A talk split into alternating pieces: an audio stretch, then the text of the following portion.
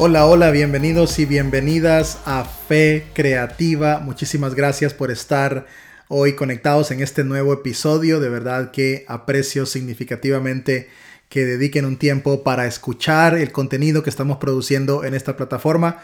Ya sé que los he tenido abandonados en las últimas semanas. Como lo dije en el último episodio, he estado produciendo contenido en otras plataformas para audiencias específicas y eso ha retrasado un poquito pues el flujo natural que habíamos programado para Fe Creativa. Pero bueno, ya hemos alineado un poco la agenda y nos hemos coordinado mejor, esperando que en las próximas semanas pues ya tengamos un episodio semanal como antes e incluso hasta dos eh, de ser posible, dependiendo pues em, eh, la frecuencia de, la producción y de, y de las grabaciones que estamos haciendo. Entonces, Ahí vamos, muchísimas gracias por estar aquí, de verdad, lo aprecio mucho. Como lo anuncié hace un par de semanas, eh, estoy trabajando en dos series para el podcast que son, bueno, van a estar buenísimas, va a ser explosivo, de verdad que estoy muy, muy emocionado por eso. Una de ellas se llama Tierra de Higos. Eh, estaré hablando un poco acerca del rechazo, del dolor, eh, de la pertenencia, la vida en comunidad, la religiosidad, cómo romper ciertas o ciertos paradigmas de, que la religión nos ha impuesto y que impiden que realmente abracemos al Señor y a su presencia más profundamente. Va a estar buenísima ustedes, de verdad, que esa serie me tiene súper, súper emocionado. Y bueno, la verdad que como decimos en Honduras, ah, se van a los penales, porque la otra serie, Babel, también me tiene súper emocionado.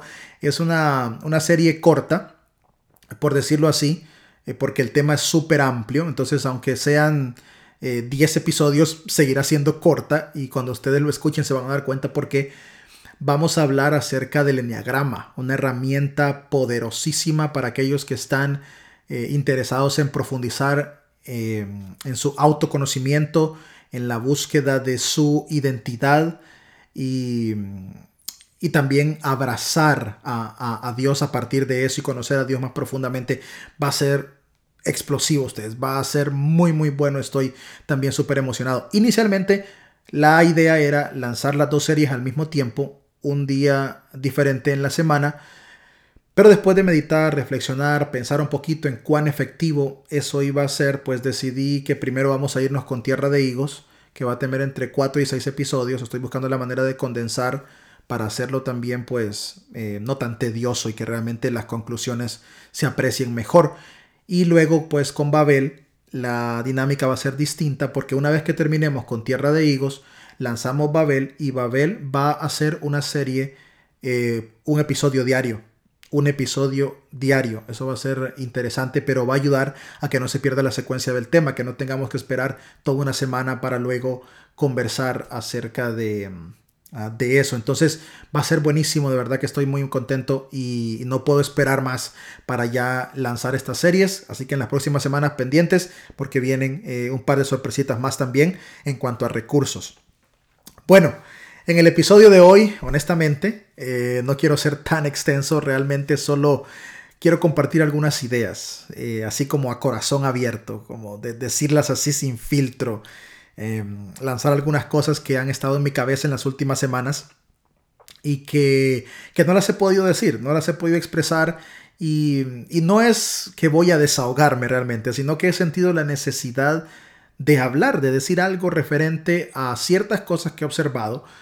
Eh, tal vez no va a ser tan profundo, pero creo que alzar la voz, decir algo, eh, va a ayudar un poquito a que generemos conversaciones efectivas en varios temas. Por eso hoy quiero pues hacer una ensaladita también de, varias cosas, eh, hablar un poquito eh, acerca de, las teorías de conspiración que andan circulando por ahí, hablar un poquito ah, acerca de, algunas cosas que he visto en Facebook, ah, ah, de reabrir los templos, ahora que las iglesias pues tienen en algunos países la libertad de volver a sus edificios, pues también quiero hablar un poquito de, de eso. Entonces, Ah, no creo que sea un episodio muy extenso, pero sí va a ser muy sincero, va a ser muy honesto y espero pues que sea de, bendición para ustedes, que realmente puedan eh, conectarse, identificarse con el mensaje que estoy intentando transmitir ah, con la plática de, hoy. Bueno, fíjense que quiero comenzar, quiero comenzar hablando de, un hombre a quien... Eh, admiro, a pesar de que hace muchísimos años que, que murió, pero sus escritos y reflexiones teológicas me han ayudado a comprender y a visualizar mi fe desde una perspectiva diferente. Y si ustedes alguna vez han leído eh, historia del pensamiento cristiano o reflexión teológica a través de, de los siglos, pues creo que este personaje ah, les va a sonar mucho. Y si no, no se preocupen porque igual eh, pueden investigarlo después, pueden anotar su nombre, leerlo. Y los puntos que realmente quiero que sepan de él, pues yo se los voy a mencionar aquí hoy, así que tampoco es necesario que vayan y lo investiguen. Pero su nombre eh, es Juan de Fidanza. Y Juan de Fidanza nació en el año 1221, eh, después de Cristo, de nuestra era, ¿no?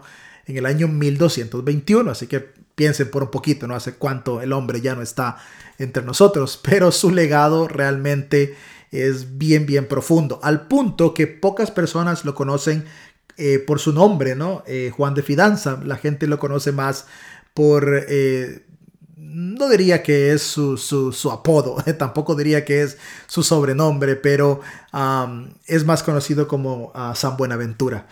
Y, y realmente, o Buenaventura, ¿no? En algunos círculos que quieren omitir el San por algunas razones. Pero Buenaventura, o San Buenaventura, o Juan de Fidanza, desarrolló muchas ideas y reflexiones acerca de la experiencia de Dios como una realidad más que como una simple idea. Y es que a veces nosotros nos creamos conceptos de Dios eh, que son simplemente ideas y reflexionamos acerca de esas ideas. Pero por una parte como que bloqueamos ah, el entendimiento de que Dios Ah, puede experimentarse en el día a día.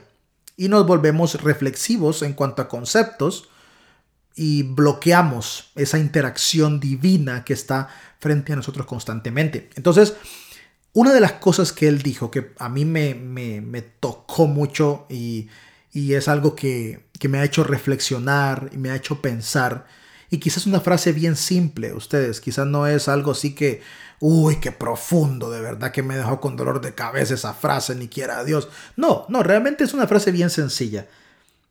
San Buenaventura decía que es importante tener la habilidad de ver a Dios en cada cosa que existe.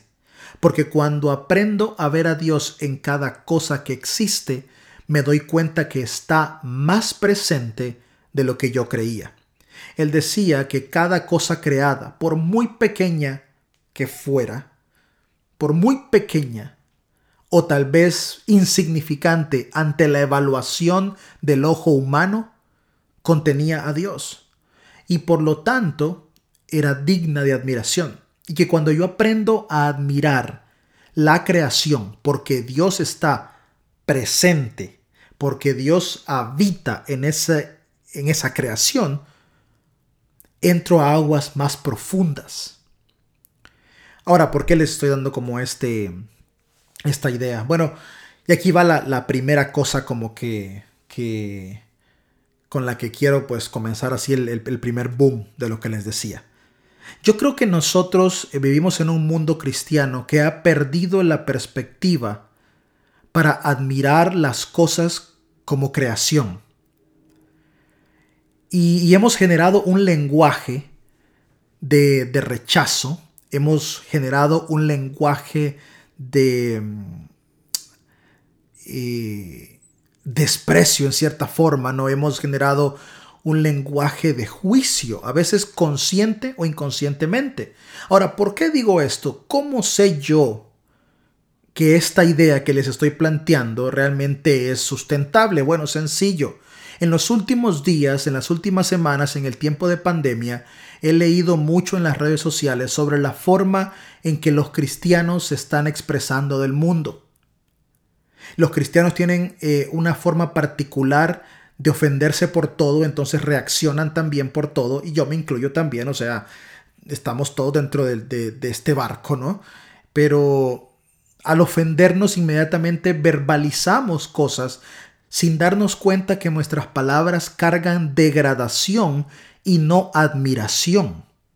¿Y por qué esto es importante? Porque cuando yo aprendo a ver a Dios en cada cosa creada, incluyendo cada ser humano, independientemente de su condición, independientemente de su elección, independientemente de las decisiones que tome en cualquier área de su vida. Ojo, cualquier área de su vida. Pero yo aprendo a ver a Dios en esa persona, cambio completamente.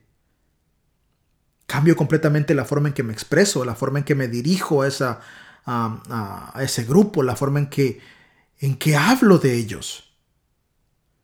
Y nosotros a veces, o no a veces, bueno, hemos creado un lenguaje que degrada. Y no nos damos cuenta que cada palabra que expresamos acerca de otros seres humanos, realmente la estamos expresando acerca de su creador. Sin darnos cuenta, aquellos que nos llamamos cristianos y que declaramos con nuestras voces que alabamos al único Dios verdadero, también degradamos su creación con nuestro lenguaje. Y, y, esto viene de muchas ideas. Por ejemplo, fíjate que qué interesante que el capítulo 1 del Génesis habla acerca de que Dios vio que todo era bueno. Y empieza creando cada cosa cada día y dice, y vio Dios que era bueno y vio Dios que era bueno, y vio Dios que era bueno. Y cuando identifica lo que no era tan bueno, que en este caso era el hombre en su soledad, eh, le hace ayuda idónea. Y Dios está contento con lo que hizo. Está feliz con lo que hizo porque su creación era buena. Un par de versos más adelante entra el pecado y, y entra toda esta idea del plan de redención y el Señor rescatándonos y cosas que ustedes ya saben. Pero la mayor parte de los cristianos comienzan su teología en el pecado y no en la raíz de que toda la creación de Dios es buena. Porque decimos, ah, están caídos y al estar caídos entonces no son tan buenos. Si están caídos entonces no, no, no, son, son, son hijos del diablo, serán, no sé, algunos términos que algunos pueden usar. Tal vez suena infantil, pero, pero es real. Y con el paso del tiempo fuimos acumulando ideas, tanto conversaciones sencillas como pensamientos teológicos bien estructurados que hoy moldean nuestra interpretación acerca del prójimo. Porque el prójimo es todo aquel que fue creado a imagen y semejanza de Dios, independientemente de su conducta, de su comportamiento o de lo que decida hacer con su vida, sigue siendo tu prójimo. Y cuando escupes veneno hacia tu prójimo, no entendiste no entendiste y no aprendiste que realmente Dios está detrás de ese individuo. Y si no, no tienes la capacidad de verlo, a quien degradas realmente con tus palabras es a Dios. Fíjense ustedes, por ejemplo, a Agustín, los que le gusta leer teología y pensamiento cristiano. Agustín o San Agustín con su famosa teoría, si lo podemos llamar así, eh, o teología, como algunos lo han catalogado, del pecado original. ¿Y qué es lo que Agustín decía? Bueno, que el pecado, tanto en su culpa como en su consecuencia, era trasladado de generación en generación desde Adán. Por lo tanto, cada individuo que nacía ya traía la culpa del pecado eh, de Adán y también debía enfrentar la consecuencia del pecado de Adán, que a veces se manifestaba en ciertas acciones particulares y a veces ah, en, en, la determinación específica de un agente externo, diciendo, ok, tienes que pagar por X o Y pecado porque lo que estás haciendo es consecuencia del pecado de Adán. Entonces como que el ser humano ya viene malo de fábrica, prácticamente, o sea, nació defectuoso y necesita sentir culpa y necesita entender que debe pagar por su pecado. Martín Lutero, por ejemplo, y yo sé que cada frase debe leerse en su contexto, pero independientemente del contexto en que esta frase de Martín Lutero fue dicha, no deja de decir lo que realmente pensaba, que los, que los seres humanos no eran otra cosa más que un conjunto de estiércol. Y repito, sí, esa frase tiene un contexto, lo sé. Pero utilizar el comparativo estiércol para luego decir hemos sido rescatados de ahí, es que la idea que yo me hago de los seres humanos determina cómo los voy a tratar. Y, y, no sé qué, qué, decir acerca de, de, Juan Calvino y su doctrina de la depravación total, donde pensaba de que todos realmente cargamos con el mal dentro de nosotros, totalmente depravados, inclinados por naturaleza a hacer todo lo malo y agarramos textos de aquí, textos de allá para justificar eso, pero se nos olvidan otras cosas más profundas, como que todos fuimos hechos a imagen y semejanza de Dios. Segundo, como que ah, el apóstol Pablo dice que somos la obra maestra del artista, la obra maestra de Dios. Y es que Dios creó a la humanidad con tanto amor y con tanta pasión y con tantos sueños y con tanta entrega que cuando no somos capaces de ver lo que hay detrás de cada individuo, tampoco somos capaces de ver a Dios. Y esto es lo que quiero decirte. La antropología que manejo, o sea, la imagen que tengo del hombre, tiene que hacer un clic con la teología, o sea, con la idea que tengo de Dios puedo tener una muy buena teología, o sea, puedo entender los misterios de Dios y explicarlos y analizarlos, pero si mi antropología, o sea, lo que tengo como imagen del hombre es mala, esa desconexión me impide comprender el propósito eterno de Dios, aunque estructure mis pensamientos de forma concreta y, y bíblica. Pero si yo tengo una imagen negativa de los seres humanos, en nada estoy. Y ahora, ¿por qué digo todo esto? Porque honestamente me frustra.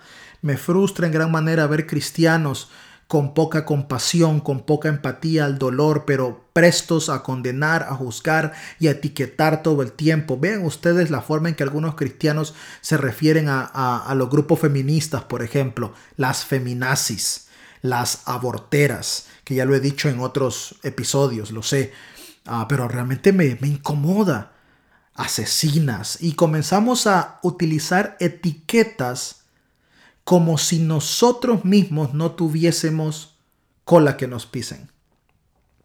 ¿Y a, qué me refiero con esto? Ah, no, pero yo no soy esto, no, yo no soy lo otro. Y Jesús nos enseñó a través de muchas cosas que antes de criticar la expresión de pecado del otro, evalúa tu propia condición porque el, pecado de otras personas es un reflejo de su dolor. Y cuando alguien tiene dolor, lo que menos necesita son etiquetas. Lo que menos necesita son frases que lastimen, hieran o hundan más. Y, y, es por eso que te digo que la antropología equivocada con la teología correcta no hacen clic. No puedes decir que amas a Dios, pero piensas que su creación es una basura, o que su creación es un grupo de feminazis aborteras, o que su creación es un montón de, de, gente de izquierda que hace esto, que hace lo otro, y para todo tenemos una etiqueta. Yo creo que hay que parar un poco eso. Hay que parar un poco eso y empezar a ver a la gente como Dios la ve. Y, bueno, eso es lo primero que quería decir. Lo segundo es que, también he estado escuchando bastante, ojo, después voy a aterrizar todo esto con una, con una frase, ¿no? Ah, pero lo segundo, y espero que me estén entendiendo, lo segundo, eh, he escuchado muchísimas teorías de conspiración. De hecho, hace varias semanas, dos pastores eh, evangélicos muy famosos, ustedes, muy famosos hicieron un, un, video en Instagram donde decían de que esta cuestión de la pandemia es una farsa política y que es un truco del gobierno para imponer el nuevo orden mundial, que la vacuna del coronavirus traerá el chip que justamente tiene una codificación de 666 y que por ende es la marca de la bestia y el que no lo tenga no podrá comprar, no podrá entrar a ningún país, no podrá entrar a ninguna frontera, lo van a escanear y que es el cumplimiento del apocalipsis. De hecho, yo he visto varios comentarios y gente posteando en las redes diciendo el nuevo orden mundial porque se va a levantar la bestia por aquí y el anticristo por allá, porque tal nación y están conectados y empezamos a crear todo este montón de teorías eh, de conspiración. Y ustedes, yo les voy a ser sincero, me frustra. Me frustra escuchar cristianos que cada vez que cosas como estas ocurren, lo único que tienen en la cabeza es sus teorías de conspiración. El fin del mundo ya viene. Y me frustra porque esto no es algo nuevo, ustedes.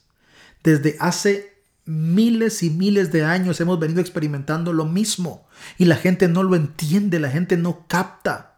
Por algo Jesús dijo el día y la hora nadie lo sabe, como queriendo decir, entiendan, no les importa, concéntrense en lo que realmente vale, en lo que realmente el mundo necesita ya y dejen de estar pensando en las cosas finales. Porque por estar pensando en las cosas finales descuidan su labor concreta aquí en la tierra. Y eso es lo que muchos estamos haciendo, ustedes, de verdad. Eso es lo que estamos haciendo. Teorías de conspiración científicas, teorías de conspiración religiosas, y cuando alguien abraza una teoría de conspiración, es difícil sacarlo de ahí, porque ya recibió información de Google, de Wikipedia, de un tipo en Facebook que nadie conoce, pero puso un video estructurado bien bonito con fotos históricas que se miraban bien reales y ya, eso es válido y ya lo comparto y ya me creo mis ideas y vivo con la paranoia y vivo con, con estas... Em, ah, con este nuevo formato, ¿no? Pensando, bueno, eh, todo es malo, todos me están viendo, me están espiando, se acabó la... Y entramos en una cosa, pero horrible. Ay, ¿qué les digo? ¿Qué les digo? Hipólito de Roma dijo que el mundo se iba a acabar en el año 500 después de Cristo. Tenía certeza, estaba convencido. Y el mundo no, no se acabó no se acabó. Este. Es más, ustedes, hasta Cristóbal Colón, ¿sabían ustedes eso? Cristóbal Colón. Cristóbal Colón, hasta profeta salió el hombre diciendo que el mundo se iba a acabar en el año 1655. Que el mundo se iba a acabar en el año 1655.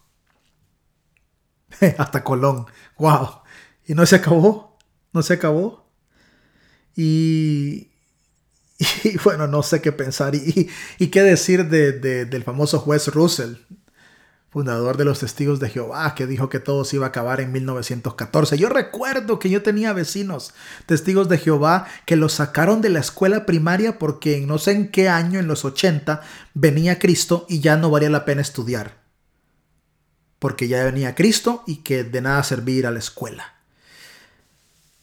Ay, no aprendemos. No aprendemos ustedes no aprendemos, de verdad que, que, nos cuesta entender que por algo el Señor dijo, no les toca a ustedes conocer los tiempos y las sazones, concéntrese en su misión, por favor. Algunos creen más en lo que Nostradamus dice que en la sensatez de vivir un cristianismo saludable, afirmando, bueno, es que Nostradamus dijo y se cumplió, Nostradamus dice y, y va a ocurrir, y ocurren tantas cosas que Nostradamus dijo que, que el fin del mundo, por ejemplo, vendría cuando coincidieran ciertos elementos, ¿no? Y esos elementos coincidieron, por ejemplo, en 1666 y no pasó nada, en 1734 y no pasó nada, en 1886 y no pasó nada, en 1943 y no pasó nada, y luego pues nos toca esperar al 2038. A ver qué pasa.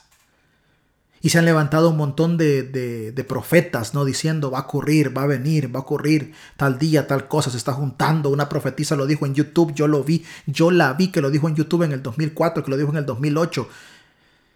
Ah, señores, número uno, necesitamos volver a la Biblia con la autenticidad que la Biblia merece como tal como un texto sagrado, no un texto que genera miedo y paranoia. Por lo tanto, ¿qué es lo que hay detrás de todas esas teorías de conspiración entre los cristianos? Es una muestra de orgullo ustedes, de decir yo sé algo más que ustedes. Hay algo que yo sé que ustedes no saben. Yo sé algo que nadie más sabe. Y nos plantamos con orgullo, arrepiéntanse pueblo pecador y hasta nos queremos rasgar las ropas. Ya basta. El mensaje de Jesús siempre fue infundir vida, no temor o paranoia o miedo colectivo. Por lo tanto, si eres seguidor de Jesús, toma cada momento para infundir vida y esperanza, no miedo ni acorrales a las personas a convertirse basando en el temor, basado en el temor y en la manipulación. Oh, ya Cristo viene, ya el Señor se acerca, y arrepiéntase, porque si no el lago de fuego y azufre lo consumirá. Paremos esa idea errónea de predicar, que tiene que ver con mi otro punto, el Evangelio. Decimos que el Evangelio es muerte y sepultura y resurrección de Jesús y lo resumimos en eso. Ah, o si no son los relatos que aparecen de estos cuatro individuos en el Nuevo Testamento, Mateo, Marcos, Lucas y Juan. Pero había varias formas y varios contextos de usar la palabra Evangelio. Y una de ellas es que el término Evangelión no es un término netamente bíblico, sino que era un término era, que también era utilizado, perdón, por los heraldos en diferentes pueblos. Y los heraldos salían, algunos eh, corrían, algunos iban en, sus caballos, anunciando y gritando la palabra evangelión, evangelión. Y cuando la gente de, de los pequeños pueblos, de las villas o de grandes ciudades escuchaban al heraldo que se paseaba en medio de las calles con la frase evangelión, entendían que un nuevo rey había subido al poder. ¡Wow! No sé si me está siguiendo aquí. Pero cuando hablamos del Evangelio de Cristo, lo que estamos anunciando es, hey, hay alguien más en el poder. Hay alguien más que está gobernando. El poder de las tinieblas y de la oscuridad ya no dominan porque alguien más está sentado en el trono, Jesucristo mismo. Y ese es el verdadero mensaje del Evangelio, un mensaje esperanzador. Por eso se llama buenas noticias, pero nosotros convertimos las buenas noticias en las malas nuevas. Porque nuestro lenguaje denota que todo es negativo. Predicamos más del infierno que del cielo. Predicamos más de la condenación eterna que de la vida abundante.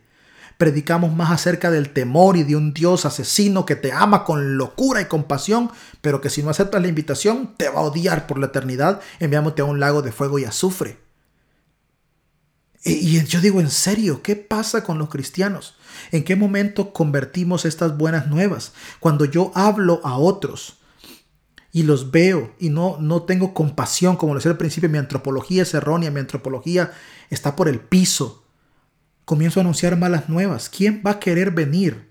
¿Quién va a querer escucharme? Me encanta una frase de alguien a quien admiro mucho y que eh, falleció eh, recientemente, Robbie Zacharias, que era un apologeta y creo que algunos de ustedes lo conocen, pero una de sus frases más célebres y para mí quizás de las más profundas es, o quizás no frase, pero la idea, la ilustración que él, que él planteó, el grave error que cometemos los cristianos cuando evangelizamos es que primero le cortamos la nariz al oyente y después le pedimos que huela la hermosura del perfume.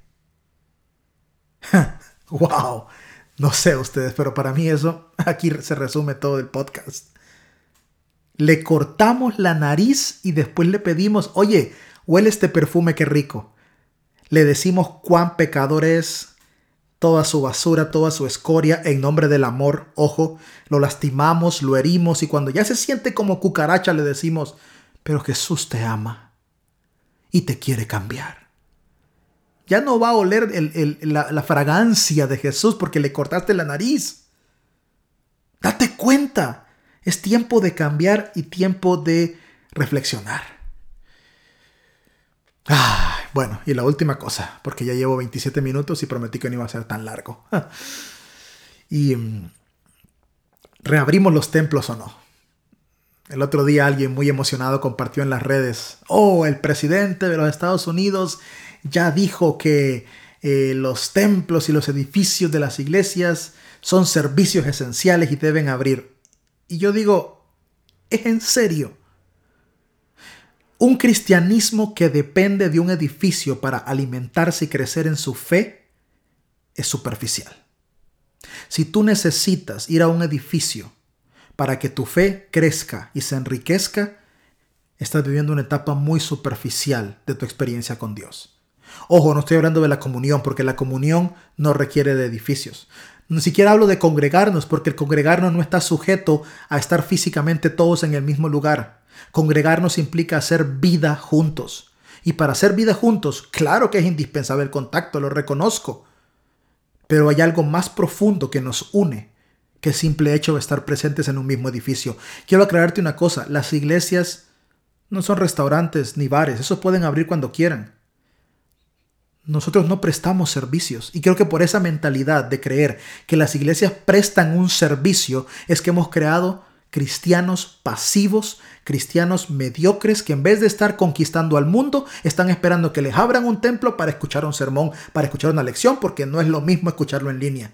Cuando ya deberían estar plantando iglesias, plantando estudios y creando dinámicas nuevas en sus comunidades para transformarlas. Se enojan porque no les abren los templos.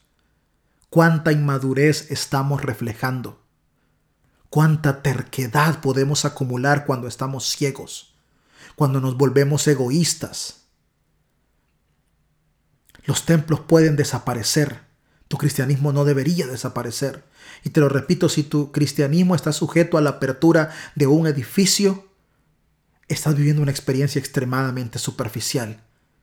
Porque el Señor ha descendido sobre toda la tierra para que podamos experimentar su presencia donde quiera que estemos. Y nada ni nadie puede restringirnos de esa experiencia. Porque el Señor está en todas partes y como lo decía San Buenaventura, cuando aprendo a ver a Dios en cada pequeña cosa creada, atesoro, valoro su presencia y eso es todo para mí. Así que no, señores, eso de reunirse o no reunirse, que si violas el mandamiento, por favor, paremos ya con esa idea. Congregarse no es un mandamiento, congregarse es un privilegio, un honor de regocijarte en la comunidad, porque si todo lo haces por mandamiento, ¿qué clase de amor es el que profesas al Señor? Si al final tu obediencia radica en las acciones concretas, pero no en la intención del corazón. Y podría hablar más y más y más de esto, de verdad. Pero cierro con esto. Mateo 12:34. Jesús dijo, de la abundancia del corazón habla la boca. Yo diría, de la abundancia del corazón se postea en Facebook. De la abundancia del corazón se postea en Twitter. De la abundancia del corazón se postea en Instagram. Y yo te voy a decir algo. Que tus palabras no lastimen, sino que edifiquen. Cuando te expreses acerca de otros, como lo dije al principio, el punto uno, que te expreses con compasión, viendo la obra maestra de Dios en otros, aunque no luzcan como tú y como yo, siguen siendo obra maestra.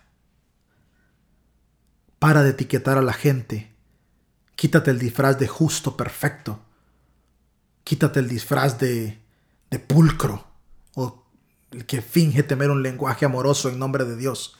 Quítatelo y siéntate a la mesa con aquel que es diferente, piensa diferente y actúa diferente a ti, porque está hecho a la imagen y semejanza del Dios que adoras, porque cuando aprendas a ver eso, verás a Dios detrás de todos y amarás con locura a las personas. Para ya de reproducir los mensajes de teorías conspirativas y del fin del mundo y del milenio, del arrebatamiento. Para. Para, por favor. Y comienza a impartir vida.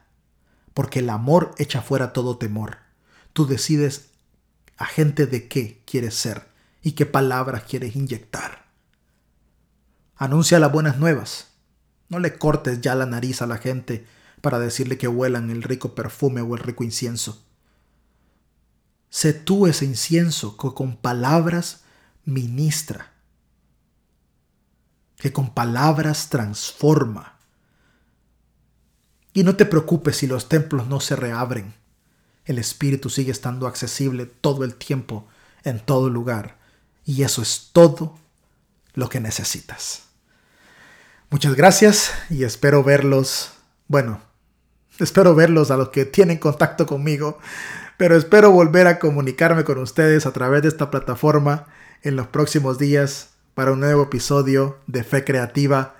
Gracias nuevamente por escuchar. Compartan este contenido con otros. Un fuerte abrazo virtual. Que Dios los bendiga muchísimo.